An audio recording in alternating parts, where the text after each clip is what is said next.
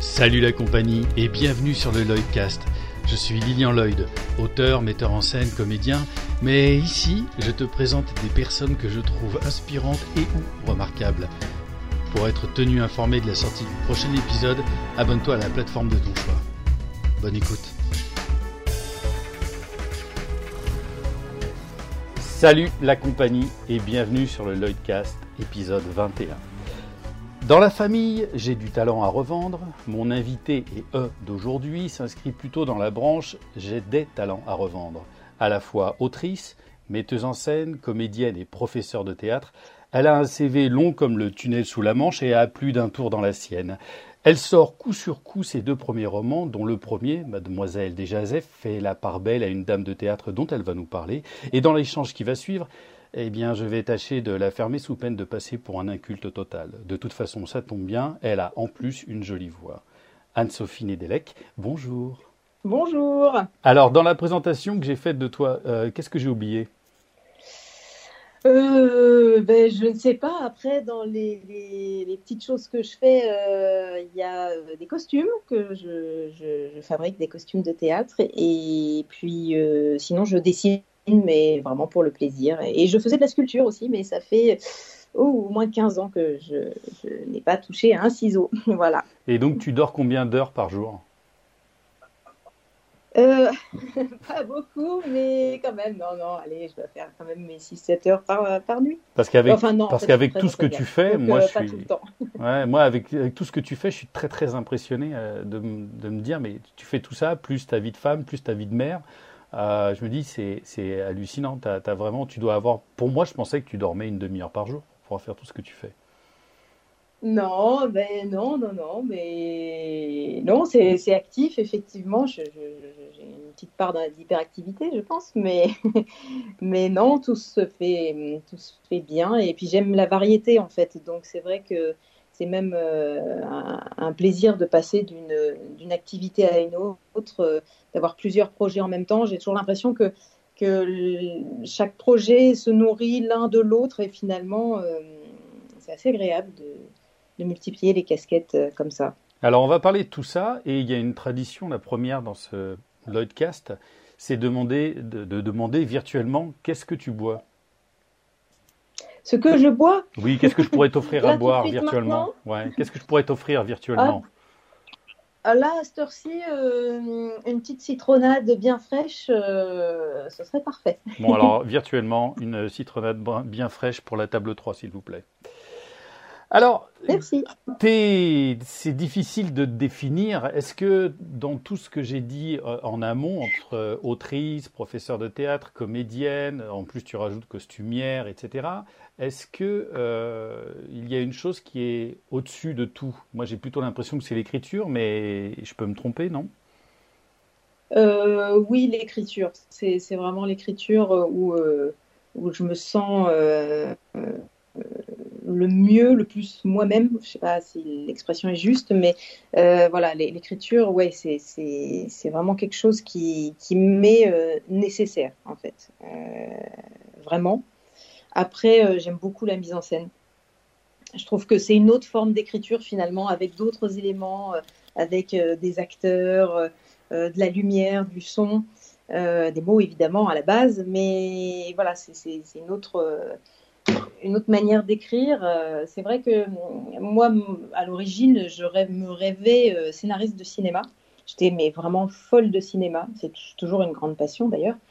Et euh, finalement, bah, j'ai été happée par le théâtre et, voilà. Mais à chaque fois, c'est toujours, en fait, ce que j'aime, c'est raconter des histoires. Vraiment raconter des histoires. Et puis après, bah, ça peut prendre plusieurs biais, mais voilà, plusieurs supports même, parce que là on va, on va en parler, parce que non seulement tu as, as, as, écrit du théâtre, mais là maintenant tu te lances aussi euh, euh, dans le roman. Mais moi j'aimerais juste un petit peu en amont euh, remonter à ton désir d'écriture. Il est, il est né d'où et à, à, partir de quel moment euh, dans l'écriture tu as senti que ça allait être ta voie de professionnalisation? Ça fait deux questions. Ah oui, oui. Euh, alors c'est marrant parce que en fait, euh, j'ai écrit, je crois, mon premier petit poème, j'avais moins de 10 ans. Euh, et je m'en souviens en fait, je sais pas pourquoi, mais ça a dû être un tel pied à faire que je m'en souviens encore de ce moment-là. Euh, après, mon grand-père racontait des histoires, et puis au bout d'un moment, il les écrivait aussi. C'était c'était toujours très très inventif, presque farfelu, et, j'adorais ça. Et puis à un moment, on a écrit ensemble. Euh, voilà, vers le, voilà l'enfance, début de l'adolescence. Ensuite, euh, ensuite j'ai écrit un roman. Euh, je sais pas, j'étais lycéenne et puis, j'étais fascinée quand même par la scène, le cinéma, et du coup, je me suis dit, bah, tiens, le théâtre, c'est peut-être plus, plus, plus, facile à voir aboutir sous forme de, de spectacle que, que, du cinéma. Donc, très vite, l'écriture théâtrale est venue. J'ai écrit ma première pièce à, à 19 ans. Euh, et puis euh, voilà, j'écrivais, mais je n'y croyais pas en fait. Euh, je pensais pas que qu'on pouvait gagner, enfin en tout cas que moi je pourrais un jour être capable de gagner ma vie ou au moins un peu d'argent avec avec l'écriture. Donc ça a toujours été annexe, enfin voilà, secondaire, en me disant mais non mais de toute façon j'y arriverai pas, voilà. Et puis, ben, mine de rien, euh, cette première pièce qui était dans un tiroir, euh, Philippe, mon mari, donc l'a lu quand on s'est connus. Il m'a dit mais attends c'est super, il y a un concours au théâtre du Vésiné, euh, retravaille là, il faut que sept personnages et puis présente là. Et j'ai été dans les trois lauréats, donc je l'ai mise en scène. Et, euh, et, elle est partie en festival. Euh, Louise Doutreline l'a vue au festival de Cholet où elle était finaliste aussi. Elle m'a fait rentrer aux EAT. Et puis. Euh, Alors, les, les, EAT, les EAT c'est les écrivains oui. associés du théâtre, je précise. Voilà, c'est ça. Qui est, un, qui, un lobbying, on va dire, d'écrivains, théâtreux, comme existe aussi la, la, Société des gens de lettres, qui est un peu plus générale, un peu moins, un peu moins centrée sur les, sur les auteurs de théâtre. Mais pardon, c'était juste pour faire cette petite euh, parenthèse. Oui, oui. Voilà, et, et, en fait, donc j'y suis rentrée, je me suis retrouvée dans une réunion, une grande réunion où il y avait des, des, des ténors euh, qui parlaient, Jean-Michel Ribes, euh, etc. Et je me suis sentie toute petite. En plus, c'était un moment un peu critique. Euh, le Pen, père, était au deuxième tour des élections. Ça s'est un peu castagné verbalement. je me suis dit waouh, mais je, je suis, il n'y a rien du tout, moi, c'est pas possible. Et puis j'y suis restée à distance, j'avais les informations, je voyais ce qui se passait, je me disais bon bah oui, mais moi j'écris, euh, je raconte des histoires, je, je suis pas beaucoup vont dans quelque chose qui est très de l'ordre de la poésie presque, et, voilà, je, bon, je, regardais ça d'un œil, et puis un jour est passée une annonce, si vous faites des ateliers d'écriture, on a euh, un, on peut avoir pour vous un soutien du Crédit Mutuel, et donc euh, un an, j'ai vu passer ce truc-là. Je me suis dit, ouais, bah, de toute façon, j'y serais pas. J'avais envoyé une fois une pièce à, un concours qu'ils organisaient et puis j'avais pas été sélectionnée. L'année d'après, je me dis, oh bah allez, tiens, j'envoie, je, j'écris mes trois lignes, je me suis pas foulée et j'ai été retenue. Et je crois que c'est la première fois que je me suis dit, ah mais alors en fait, ça veut dire que je suis un écrivain. bon, j'avais déjà écrit plus de 20 pièces, euh, voilà, mais, mais comme c'était dans mon petit circuit à moi, j'avais l'impression que j'étais pas un vrai écrivain. D'ailleurs, je me pose toujours la question si je suis vraiment un vrai écrivain ou pas régulièrement, mais voilà, ça a été un vrai déclic en me disant ah bah oui, en fait, je peux peut-être foncer là-dedans. Euh, et en plus me faire plaisir puisque c'est ce que j'adore faire. Voilà. Et puis, euh, et puis voilà. Et puis les romans que, que je, qui sortent là, ce sont des romans que j'avais déjà écrits euh, pour le plaisir. Enfin, le premier, non, c'était. Alors le premier, c'est Mademoiselle déjà, c'est ça? Voilà, c'est Mademoiselle Desjazé. Donc c'est euh, là, c'est un travail de très très longue haleine puisque en fait j'ai rencontré la figure de Virginie Desjazé quand j'étais étudiante à l'école du Louvre. C'est euh, d'ailleurs mon sujet de mémoire de second cycle puisque c'était autour du costume de scène. J'ai toujours essayé de relier euh, le théâtre à tout ce que je faisais. Et donc. Euh, et elle avait un truc particulier, euh, cette, euh, cette dame, justement. Elle jouait toujours les mêmes rôles, c'est ça de, Si je ne me. Voilà, alors le, en fait, ce qu'il y avait de spécifique, donc elle était dans le vaudeville, donc c'était les pièces chantées, les comédies avec des chansons. Et comme spécificité, elle jouait les rôles de travestis, c'est-à-dire qu'il y avait quelque chose qui, qui n'existe plus aujourd'hui euh, on demandait à, des femmes, euh, qui étaient des fois un peu plutôt androgynes, en fait, de jouer des rôles d'hommes. C'était établi, on écrivait pour elles des rôles d'hommes, ça faisait partie du, comique presque de, la pièce. On savait que c'était une femme qui jouait, alors du coup, c'était encore plus croustillant. Enfin, voilà, c'était un peu euh, assez, drôle. Et donc, elle, jouait ce type de rôle. Pendant longtemps, elle jouait aussi des rôles féminins, elle jouait aussi des fois des, classiques, mais elle était surtout sur du vaudeville dans des rôles, des rôles d'hommes.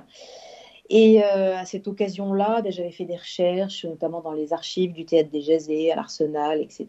Et, je me disais que c'était une, personnalité incroyable, euh, extrêmement attachante. Euh, elle, a, elle est née en 1795, elle est morte en 1875.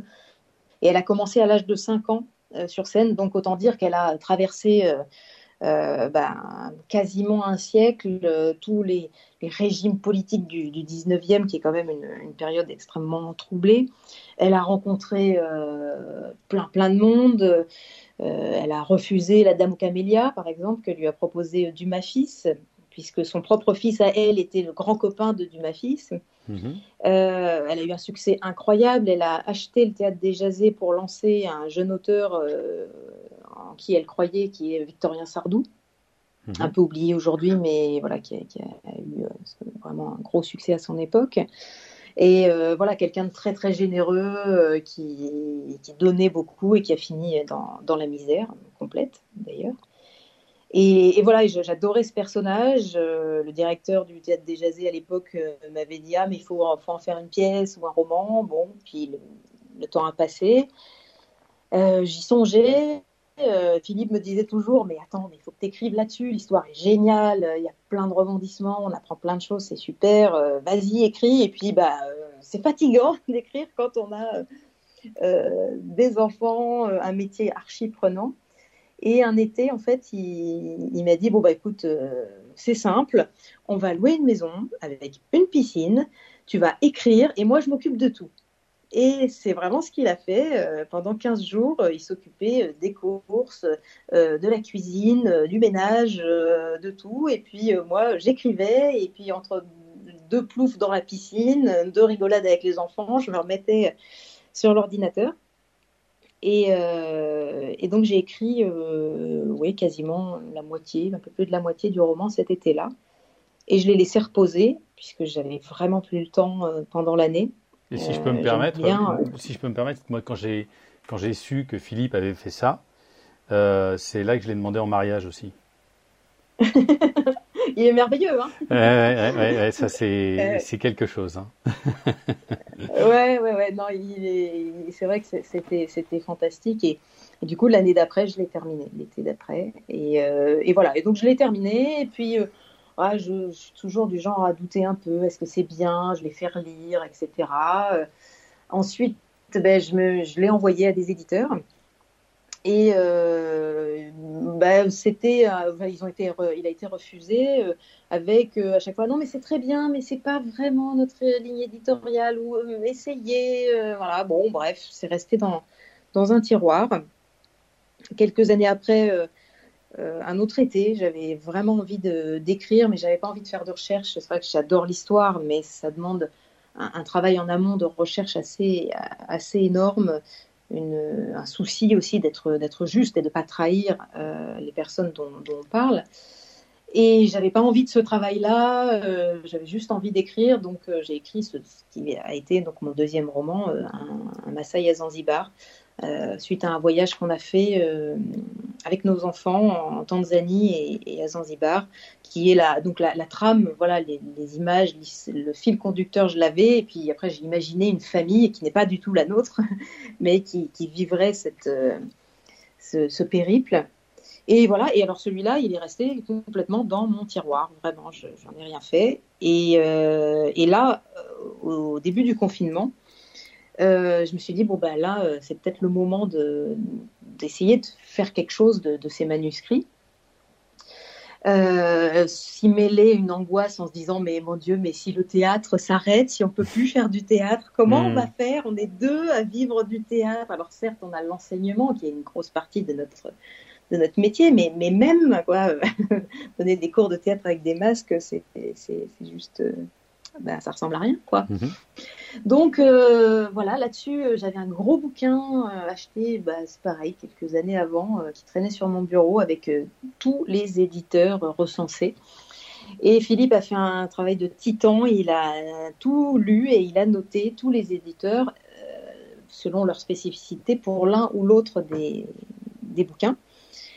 J'ai envoyé, je sais pas, une dizaine de, manuscrits, euh, ceux qui acceptaient par mail, euh, suite à sa sélection. Donc uniquement sur Déjazé, j'ai pas eu le temps de faire le, le Et là-dessus, j'ai une pub qui s'est affichée sur mon fil Facebook un jour, euh, formation pour l'auto-édition. faites un petit test, regardez si vous êtes plus à aimer l'édition traditionnelle ou l'auto-édition. Donc je me suis amusée à le faire. Et puis, il y avait cette formation en ligne qui était en plus pas trop chère. Je me suis dit, tiens, ce serait peut-être marrant de, faire, euh, de, le faire en auto-édition. Après tous mes textes de théâtre, euh, je les diffuse, c'est de l'auto-édition. J'ai la structure. oui, parce qu'on en parlera aussi, parce que tu as un site, voilà. tu as, aussi un site internet sur lequel on peut acheter tes pièces, parce que tu as une quarantaine de pièces, je crois, décrites.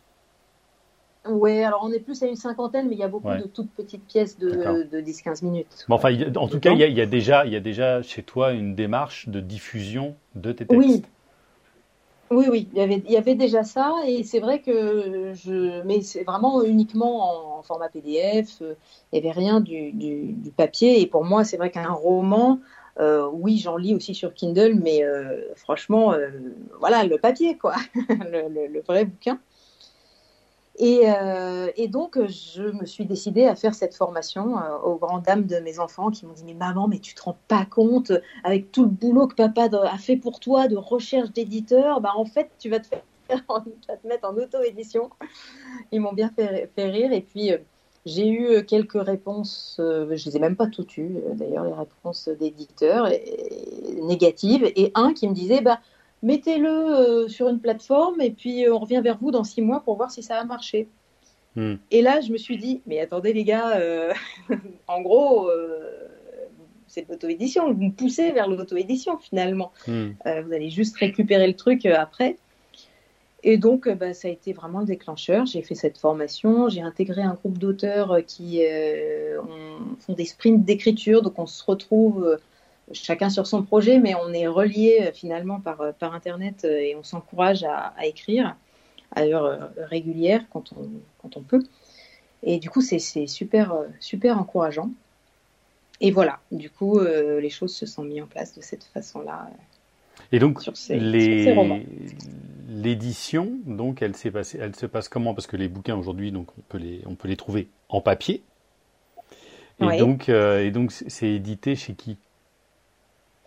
Alors, en fait, euh, je suis passée par Amazon, mhm. euh, le grand méchant loup, mhm. mais qui j'ai découvert, parce que moi aussi, hein, j'ai entendu plein plein de choses, j'ai découvert néanmoins que finalement c'était euh, l'éditeur entre guillemets qui, était plus généreux envers les, auteurs, mhm. puisque je reste maître de mes droits et je touche 70% sur les sur les ventes. Oui, c'est sûr. Le hmm. papier. Mhm. Donc euh, voilà, et surtout l'avantage aussi, quelque chose que, que j'aime bien parce que bah, c'est vrai que dans le théâtre j'ai l'habitude de faire toucher un peu à tout.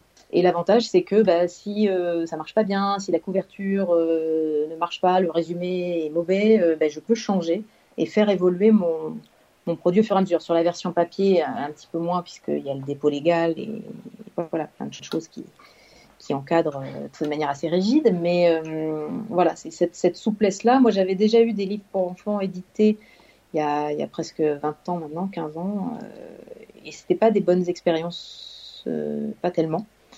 il, y a, enfin, il y en a eu un, il a été édité, l'éditeur m'a commandé deux autres histoires.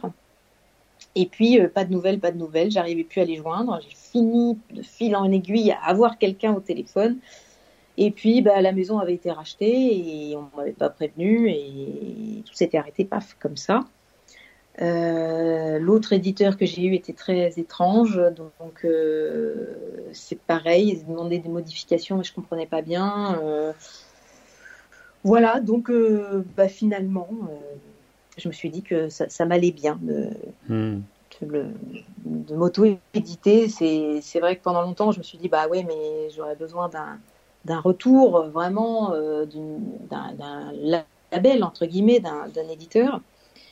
Et puis, euh, quand j'ai su que finalement euh, 1% des manuscrits reçus étaient édités, je me suis dit, bon, bah, c'est peut-être que c'est pas si mauvais et que finalement j'ai une chance, mais que bah, sur le lot, Et puis déjà, ce que tu fais d'abord avant tout, euh, moi je me dis que c'est quelque chose que je devrais faire euh, en termes de théâtre et, euh, et je devrais les mettre en Ouais. PDF et faire comme toi sur un site euh, de manière à les rendre à les rendre visibles. Et je trouve que c'est une excellente idée, quoi.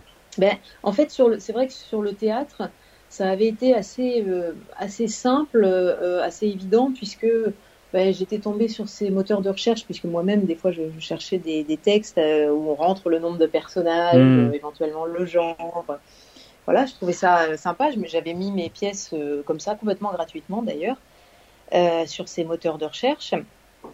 Et puis euh, un jour, euh, quelqu'un me dit Ah, mais euh, j'ai vu ta pièce euh, à Saint-Jean-de-Mont, une salle de, de, je crois, 400 places. ah, c'était chouette, vraiment. ah bon, mais je suis pas au courant en fait. Et je me suis dit Bah mince, à les laisser en libre accès comme ça, finalement, on, on me dit pas quand. Ouais. quand elles sont jouées. Et du coup, bah, c'est- c'est c'est dommage. Évidemment, on ne me paye pas de droit d'auteur, mais Mm. voilà, c'était dommage. Donc du coup, j'ai laissé une partie et je demandais aux gens de me contacter. Donc les gens me demandaient, je leur envoyais le, texte. Et puis au bout d'un moment, euh, ça, ça, on m'en demandait beaucoup. Euh, je ne touchais toujours pas de droit euh, là-dessus et je me suis dit bah tiens, je vais au moins faire payer le, texte puisque voilà, la SACD non plus ne, se mobilise pas quand c'est peu de, de représentations. D'ailleurs, les ateliers théâtre, les amateurs payent rarement. Donc, euh, du coup, je me suis dit, bah tiens, voilà, je vais avoir un vrai échange euh, avec les gens et en plus, euh, bah au moins, je toucherai euh, 5 et 9 euros. euh, enfin, euh, ça c'est sans les charges Hmm. et, et ça me permettra moi aussi de, bah, euh, c'est beaucoup de temps finalement et donc euh, du coup de, de- voilà, d'avoir un petit petit retour là-dessus. Et du coup, euh, derrière, euh, bah, c'est vrai que la, la démarche vers le, le roman est venue euh, euh, tardivement. En fait, le, le lien s'est fait fait tardivement, mais euh, voilà, il me fallait un peu de temps Hmm. grâce au confinement pour euh, pour mettre, aboutir ça. en fait. Toi, le, le, le- qu'est-ce que tu sens comme différence entre l'écriture théâtrale et l'écriture euh, romanesque? Euh, alors c'est c'est assez différent. Euh, enfin, c'est même très différent. Euh, c'est difficile à expliquer, mais je dirais que euh, je peux même pas dire euh, je me sens plus libre dans l'un ou dans l'autre. C'est la manière de raconter qui est différente. Euh, je le vis en plein euh, en ce moment puisque j'adapte en roman une de mes pièces. Euh, et donc je vois vraiment que la manière de raconter est pas du tout la même. Euh, dans le roman, il faut toujours se poser la question du point de vue finalement. Euh, euh, où se situe le, le narrateur euh, Est-ce qu'il est au-dessus Est-ce qu'il est dans les pensées de tous les personnages Est-ce que on parle à la première personne Enfin, il y a plein de plein de possibilités. Et euh, ensuite euh, se dire mais qu'est-ce que je donne euh, à, penser à mon qu'est-ce que je donne comme élément à mon lecteur ok, je vais lui décrire ça, mais en même temps, je veux qu'il ait la possibilité de rêver un peu. Donc, on a ce dosage à, faire pour être à la fois dynamique, pas ennuyeux, mais en même temps suffisamment précis. Je dirais que le théâtre, c'est presque, c'est beaucoup plus technique comme, comme document euh, qu'on va avoir. Je dirais que c'est, comme une partition de, musique. Euh, on a les mots, on a les didascalies, et puis euh, bah, cette partition, finalement, on va la remettre à un metteur en scène, à des comédiens, pour qu'ils l'interprètent et qu'ils, apportent leur pierre aussi à, cette histoire, leur, leur, interprétation, leur, leur, point de vue, et tout ça va donner euh, un, un, spectacle au, au, bout. Dans le roman, euh, c'est le romancier qui fait un peu tout ça finalement. Mmh, qui manie, même comme au cinéma, il, encore plus que comme, comme au cinéma, il, manie l'angle de la caméra, le point de vue, voilà, cette façon-là. Aujourd'hui, sur tout ce que tu as pu écrire, comment tu définirais ton, ton style et, et surtout, qu'est-ce qui t'inspire? ah, alors là, là c'est difficile parce que c'est vrai que je, euh, cultive un certain éclectisme, un peu malgré moi, mais j'aime vraiment la variété, j'aime changer. Et c'est vrai que j'écris aussi bien de la comédie que du drame. Euh, alors il y a des genres auxquels je touche moins, c'est évident, euh, je suis pas trop attirée par l'absurde. dans les grandes lignes, dans les grandes constantes, il y a l'histoire, mais ça m'empêche pas d'écrire du, du pur contemporain non plus. D'ailleurs, j'ai un roman qui est vraiment purement contemporain et l'autre qui est historique. Et en théâtre, c'est pareil. Après, j'aime l'histoire parce que hum, se plonger dans des, dans, des événements du passé, euh, pour moi, en fait, donne un éclairage sur les questionnements qu'on peut avoir aujourd'hui. Euh, et, c'est en ça que l'histoire m'intéresse. C'est pas du tout euh, le côté euh, commémoratif finalement, mais c'est une manière de, s'interroger sur notre monde à nous à travers, à travers l'histoire. Donc voilà, ça c'est quelque chose qui, qui, me parle beaucoup. Après, après c'est vrai que je suis dans je, raconte des histoires, il y a des personnages euh, qui existent vraiment. Pour moi, dans ma tête, ils sont, ils deviennent même réels. Hein. C'est presque comme si je les entendais parler euh, finalement et que je n'aurais qu'à retranscrire ce qu'ils disent. Donc euh, voilà, je, suis dans, cette envie de, oui, de, raconter des histoires, et à travers ces histoires finalement de se, se poser quelques questions. Mais euh, voilà, j'ai toujours envie de toucher le, plus large public en fait. Hein. Je, ne suis pas dans une démarche euh, purement euh, formelle, intellectuelle. Votre, votre compagnie aujourd'hui avec, avec Philippe, c'est le Lézard Bleu alors, on a monté la compagnie du lézard, qui s'appelait comme ça. D'accord ça remonte, oh, je sais pas les dates, 2003 euh, je crois. Mhm. Et cette compagnie s'est arrêtée à un moment euh, quand nos enfants étaient tout petits, tout petits, et où on s'est dit non mais là on, ne peut plus gérer euh, tout ça, on va, on va se concentrer sur nos cours. et monter des spectacles tous les 2-3 ans max. Et on a remonté euh, la compagnie du lézard euh, bleu, d'ailleurs le lézard bleu. Euh, voilà, il y a eu quoi une interruption de 5 ans finalement, pas, pas énorme. voilà, on, a ça et en fait on a un statut un petit peu particulier puisque pour nos cours on, est en, indépendant, mhm. profession libérale. Et on a cette compagnie qui nous permet de monter nos spectacles pro, puisque c'est pas le même principe. Hein. Dans les cours, on vend euh, notre savoir-faire et dans quand on vend du spectacle, on vend des places. Donc on a ces, deux structures-là. Et effectivement, euh, mes textes, euh, on les a diffusés par la compagnie, la structure de la compagnie. D'accord. Euh, une autre tradition dans le Lloydcast, c'est une invitée qui est une petite souris. Et cette euh, petite souris, généralement, elle vient voir mon invité et elle regarde comment il se comporte sur une journée lorsque lorsqu'il travaille. Alors si je suis cette petite souris et que je regarde Anne-Sophie euh, travailler sur une journée, ça ressemble à quoi sa journée? Comment comment tu travailles? Est-ce que tu as des, rituels pour écrire ou pour mettre en scène, je ne sais quoi Raconte-nous, c'est quoi une journée? Euh, Alors, je ne suis pas du matin, on va dire. pas du tout. Euh, donc le matin, je suis euh, très inefficace. Je, enfin, je fais quand même plein de choses, mais voilà, je vais répondre à des mails, je fais des choses un peu chiantes peut-être, enfin qui, sont un peu, qui sont à faire, mais voilà, qui sont pas très créatives, on va dire, parce que parce que je suis pas je suis pas en route, on va dire, je suis je suis pas en, mouvement. Euh, voilà, après, bah, je, donc je, prépare mes cours, euh, je réponds à des courriers, je fais ce genre de, choses. Actuellement, je suis aussi beaucoup sur ma com euh, pour les, romans, sur la gestion de mes pubs Amazon, qui est un univers très obscur et, compliqué pour moi. Enfin, c'est pas, mon truc et du coup, ça, voilà, faut que j'y travaille beaucoup. Euh, voilà, l'après-midi, ben, depuis quelque temps, j'écris à 14h, je rejoins mon, groupe d'écrivains et de 14 à 16, on, écrit. Ah oui, c'est discipliné, c'est bien. Oui, et ben, je me suis rendu compte que c'était bien pour moi qui avait tendance à, repousser. Ah non, je sais pas, je vais faire d'autres trucs, je, me mets sur un manuscrit, puis je fais autre chose. Là, là c'est très très motivant.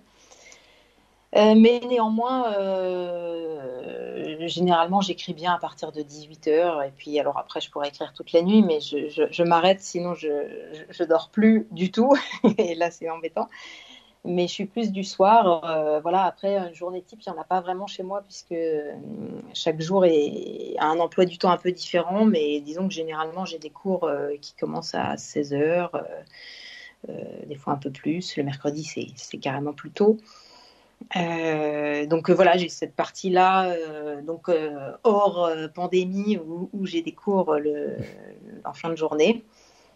Et voilà, et des fois je me remets à écrire le soir. J'ai vu aussi que dans, ton écriture théâtrale, tu te frottais à quelque chose qui, qui était enfin un mouvement qui, qui devenait vraiment émergent et de plus en plus fort en ce moment, qui s'appelle le théâtre immersif. Oui, euh, c'est. Euh, et que tu as même été euh, récompensé pour ça, je crois, non? Oui, oui, oui, un concours d'écriture de théâtre immersif. Je crois que c'est le premier concours de, ce genre. Effectivement, j'ai été récompensée. j'ai adapté une de mes pièces que j'avais déjà montée, L'expérience interdite, sous forme immersive. C'est une pièce qui euh, qui reprend l'expérience de la troisième vague menée par euh, un prof d'histoire aux États-Unis en 1967. Mhm. Euh, et, donc ça se passe essentiellement dans, dans un lycée. Donc moi j'avais aussi des parties qui étaient en théâtre et qui se passaient chez, chez le prof et en alternance comme ça ou chez certains élèves. Et là, il fallait imaginer un, un parcours complètement immersif avec des, actions parallèles finalement et, qui se recoupent. Euh, c'est très compliqué. Enfin, on a, le cerveau éclaté quand on, travaille euh, là-dessus, puisqu'on est sur, Enfin, moi, mon document est, divisé en colonnes comme ça, et puis je vois à peu près en durée euh, ce que ça peut faire, ces scènes en, parallèle, les moments où les gens vont se rejoindre. et il faut que tout le monde ait eu les bonnes informations pour pouvoir comprendre ce qui se passe. Hmm c'est tout à fait, euh, tout à fait passionnant, oui. Ouais, ouais. Et en fait, j'avais vu euh, le Helsingor, l'adaptation d'Hamlet, par la compagnie Entre deux rêves à Paris, mhm. et il le rejoue à Vincennes bientôt. Et j'avais trouvé ça, mais juste fantastique. Euh, voir Hamlet de cette façon-là, euh, enfin, ça démarre. Euh, je suis dans une pièce. Déjà, on, était séparés, donc avec les personnes avec qui tu, viens. Et puis, au bout d'un moment, je sais pas, j'écoute Hamlet parler, et puis tout d'un coup, il m'attrape par le bras et, il entraîne une partie des spectateurs. J'ai suivi Hamlet un moment. Philippe suivait Ophélie. Enfin, c'était c'était incroyable. Et puis une proximité totale avec les acteurs. Donc euh, oui, c'est une autre manière de faire du théâtre euh, qui est euh, qui est fascinante, vraiment ce qui, à écrire. oui, mais ce qui est incroyable justement. Alors moi, je, connais Eric Chantelot, je crois qu'il fait des, qui, est assez spécialisé là-dedans.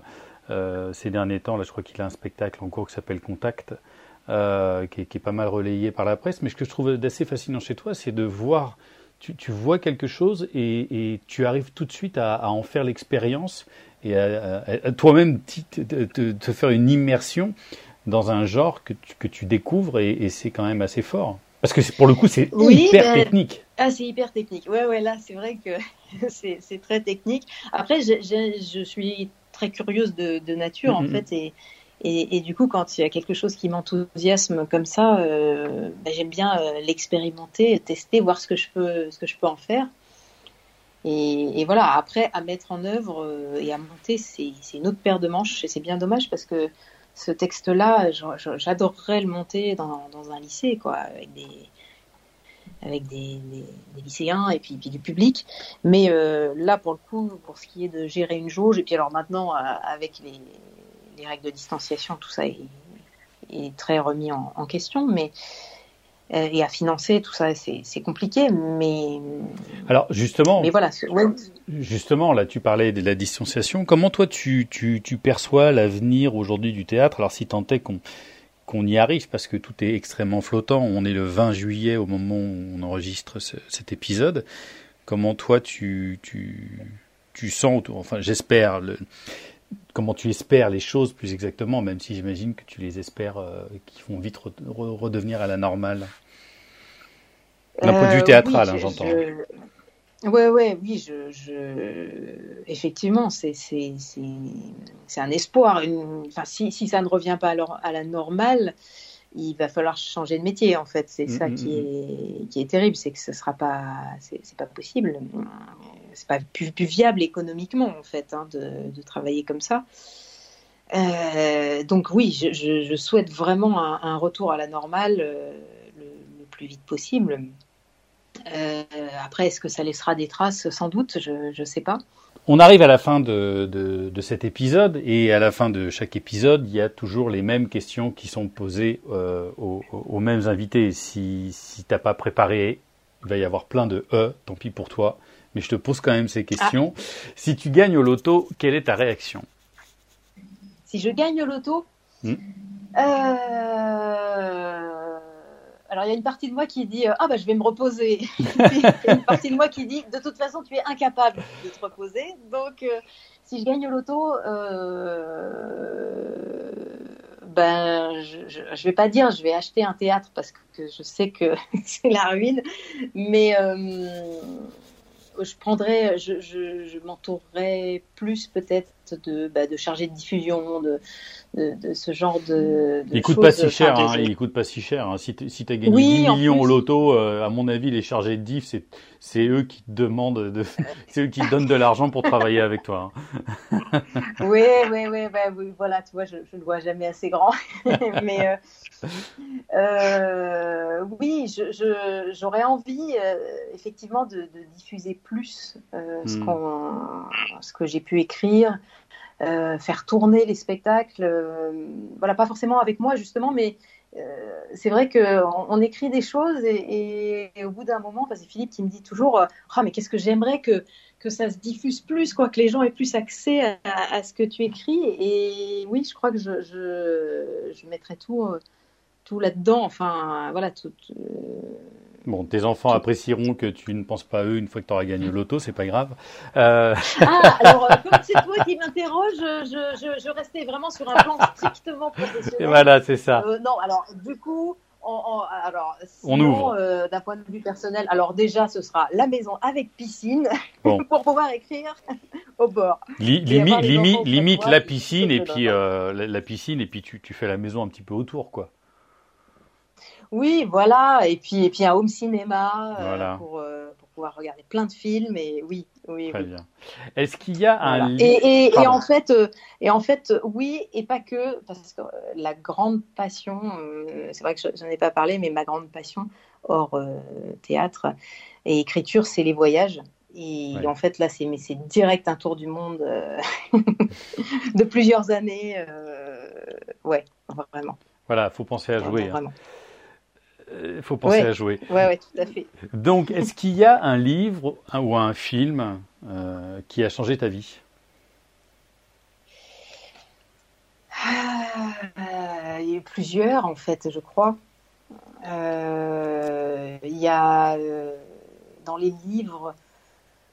Oh là là, j'ai tellement. Je lisais petite tellement, tellement de bouquins, je les dévorais. Euh, il y en a que j'ai lu plusieurs fois. Euh, après, vraiment dans la réflexion, euh, je dirais que les, lettres à un jeune poète de, de, Rilke m'ont beaucoup marqué. Mais si, si, il y en a un qui m'a vraiment, ouais, vraiment retourné. C'est le livre de l'intranquillité de Fernando Pessoa. Mmh, mmh, mmh, que Philippe m'avait fait découvrir. Il était complètement fan. Et effectivement, ce livre-là, ouais, Ouais, vraiment. Et puis, Pessoa lui-même. D'ailleurs, j'ai écrit une pièce sur lui euh, qui, qui n'a jamais été jouée, mais euh, parce que je trouve le personnage complètement délirant. Et qui est euh, disponible sur ton site. Oui, tout à fait. Exactement. Et si tu ne, si tu faisais pas ton métier aujourd'hui, tu ferais quoi? Bah, je serais scénariste de cinéma peut-être. bah voilà. Mais je pense que je, je serais toujours dans, j'aurais toujours besoin de, de, créer. Alors, euh, ce serait peut-être pas l'écriture, peut-être que ce serait, euh, ce serait la peinture ou la sculpture. C'est ce que je voulais. Au départ, je voulais vraiment euh, être dans, le, enfin, travailler dans le dessin, les arts plastiques. Et voilà. Mais je crois que je pourrais pas faire autrement en fait. Sinon, la, la vie serait assez, assez insupportable, je, je pense. Je, je, je, sais pas. Ça a l'air très bizarre de dire ça comme ça, mais en fait, je. Non, non, je comprends. Euh, j'ai vraiment besoin d'avoir quelque, de faire quelque chose qui a du sens. Sinon, sinon, ça me rend dingue en fait. Euh, je dis, à quoi bon vivre si, si, ce que je fais ne, ne, ne me parle pas? Et, et voilà. Quel est ton plus bel échec? Ah ah bah, il y en a, il y en a eu plein, plein, mais qui finalement euh, sont transformés en autre chose. Donc, euh, est-ce que ce sont totalement Oh si, mon plus bel échec, si, si, si. Euh, mon permis de conduire, je l'ai loupé ouais. deux fois. je l'ai loupé deux fois, alors que j'étais en conduite accompagnée. Euh, ça reste quelque chose de très cuisant pour moi, voilà. vraiment. J'estimais que j'avais j'avais absolument pas le droit à l'erreur parce que j'étais en conduite accompagnée et que je conduisais bah, bien a priori. Et je l'ai loupé deux fois. Et euh, ouais, la deuxième fois, je crois que j'ai pleuré pendant trois heures euh, d'humiliation et de rage. Donc euh, voilà. Ok. Quel est ton endroit préféré au monde? Il y en a plusieurs peut-être, mais d'ordre assez différent.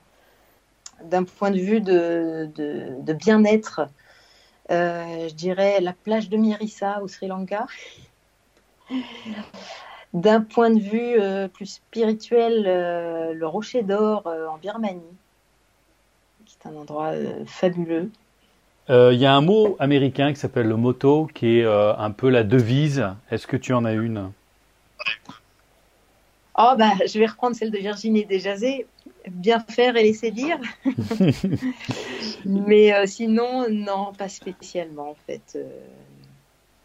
Pas spécialement. Et... Un mot d'ordre, peut-être la, la, curiosité. Ouais. Hmm. Et enfin, quel est ton mot préféré? Mon mot préféré? Hmm.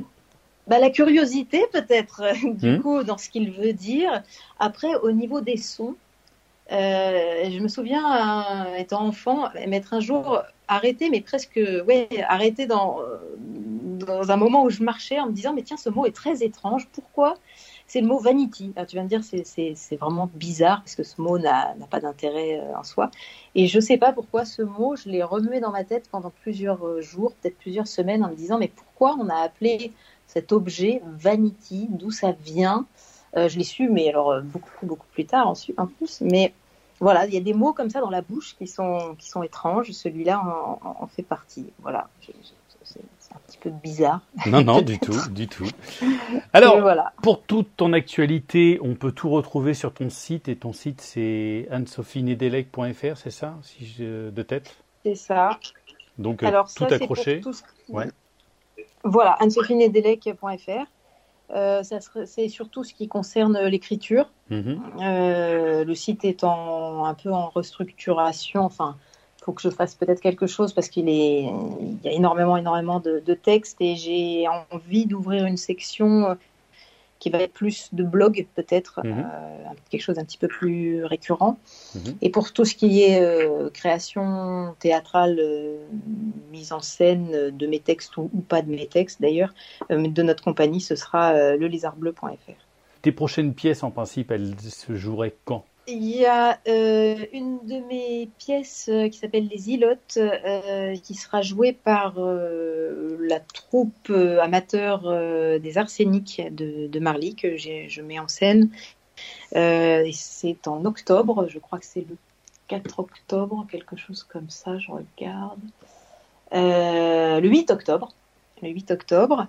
Et ensuite, il y aura Le Petit Prince euh, à Fontenay-Fleury le 5 et 6 novembre et le 13 et 14 novembre à, à Marly-le-Roi.